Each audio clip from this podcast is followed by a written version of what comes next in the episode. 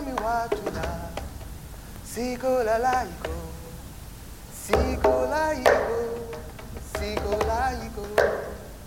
Wawako Siko laiko.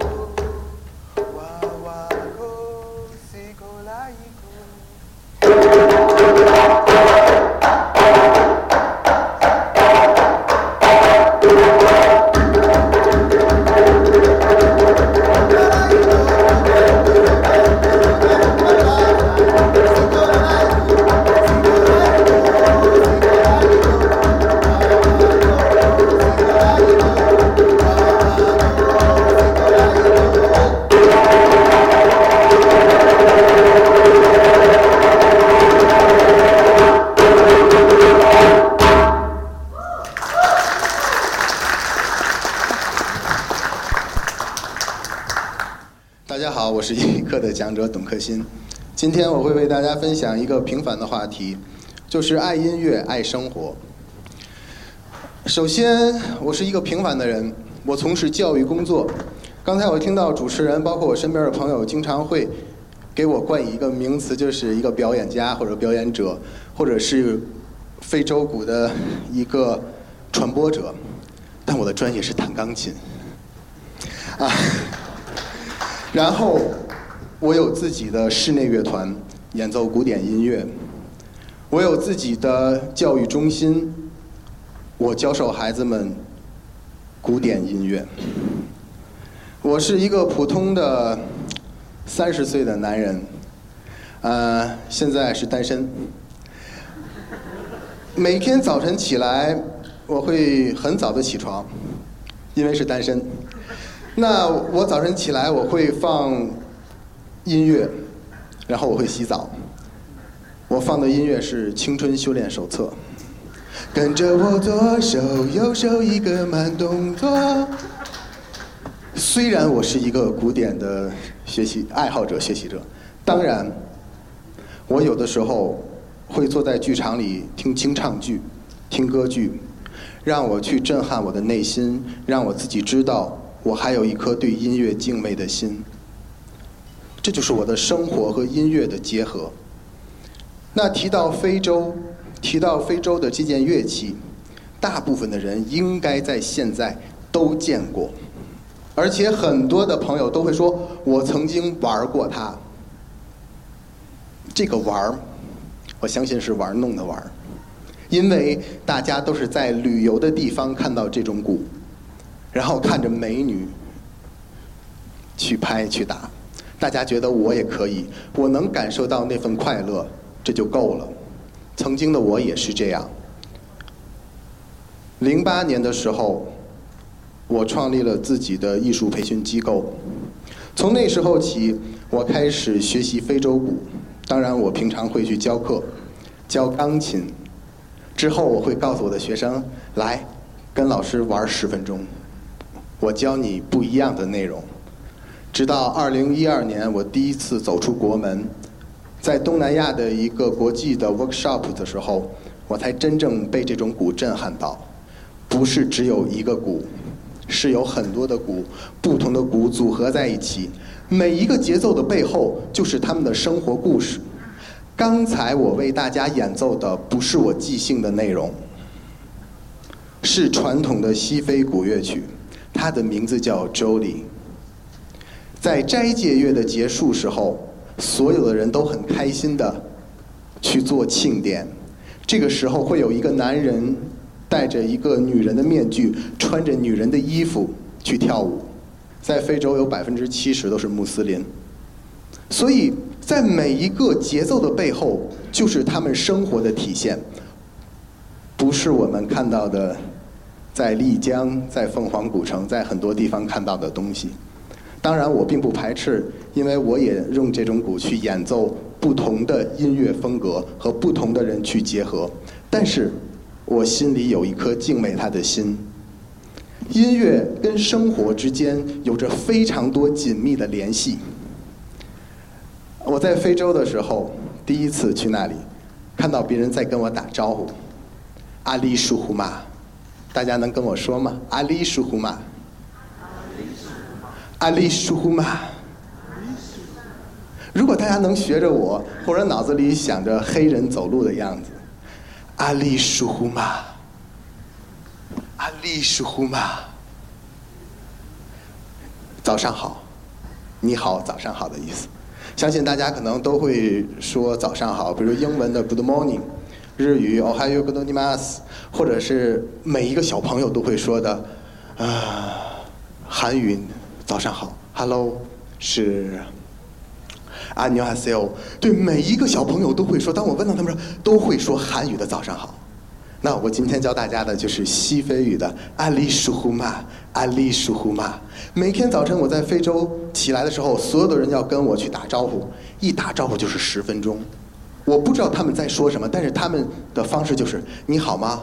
嗯，你睡得好吗？你吃得好吗？你最近这几天怎么样啊？然后什么什么什么，一直在打招呼。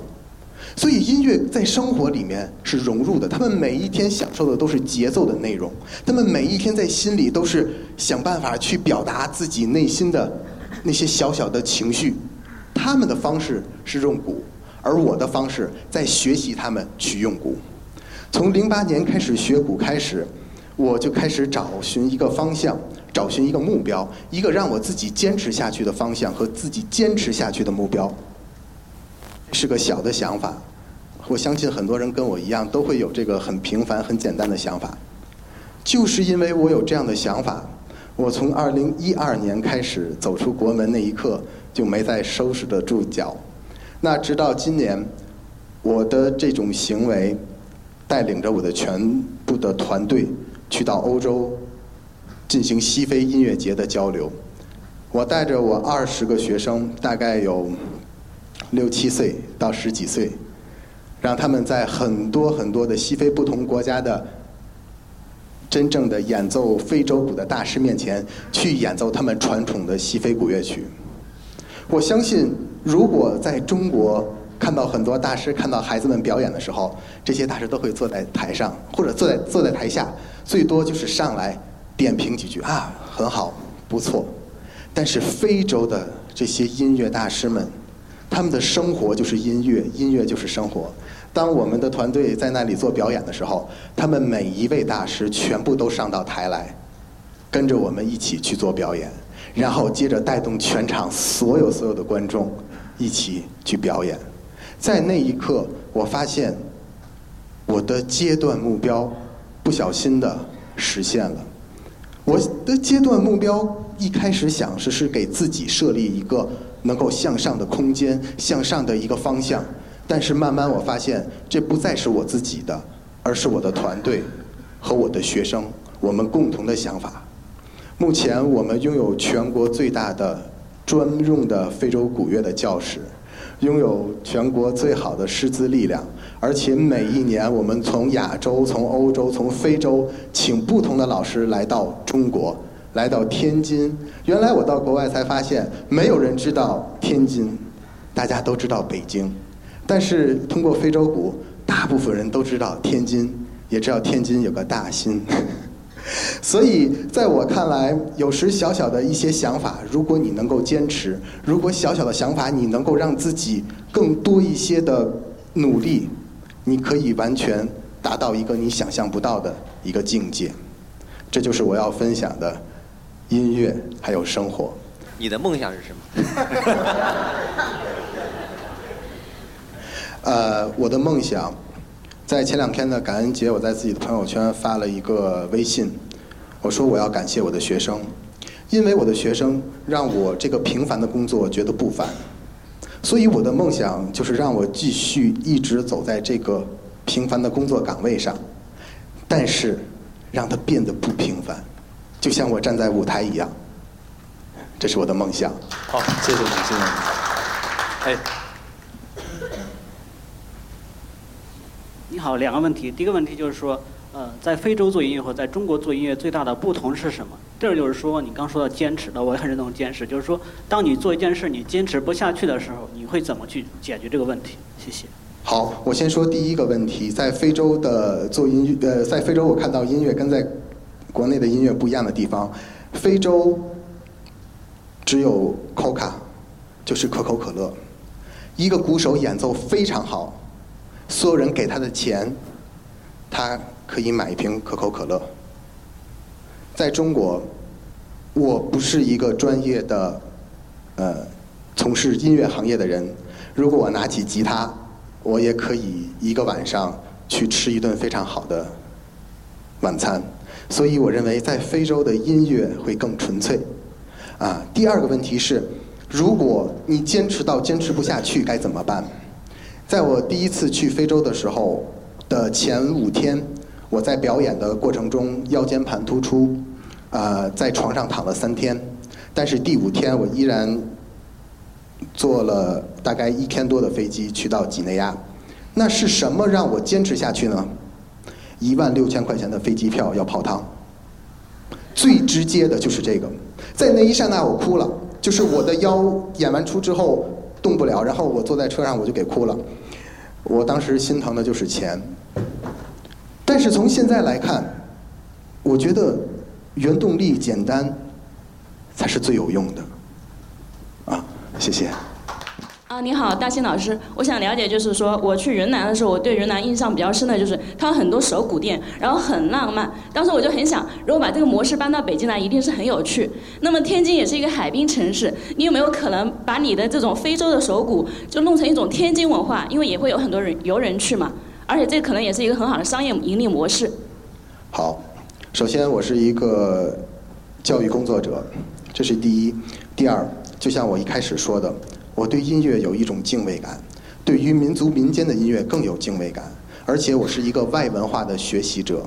那么，当你看到非常浪漫的这种云南的音乐跟手鼓的结合，让你产生共鸣，我也去了。然后我在那几天里，每天都在听到一瞬间。我去云南不是去旅游，我完全是为了要看那个东西在那里是什么样的。我接受。非常的接受，也非常喜欢那种音乐跟非洲鼓结合在一起的感觉，那个很好。但是正是因为它的风靡，正是因为这样，所以在所有人的意识里，非洲鼓应该是那样的，而不是我现在看到这个样子的。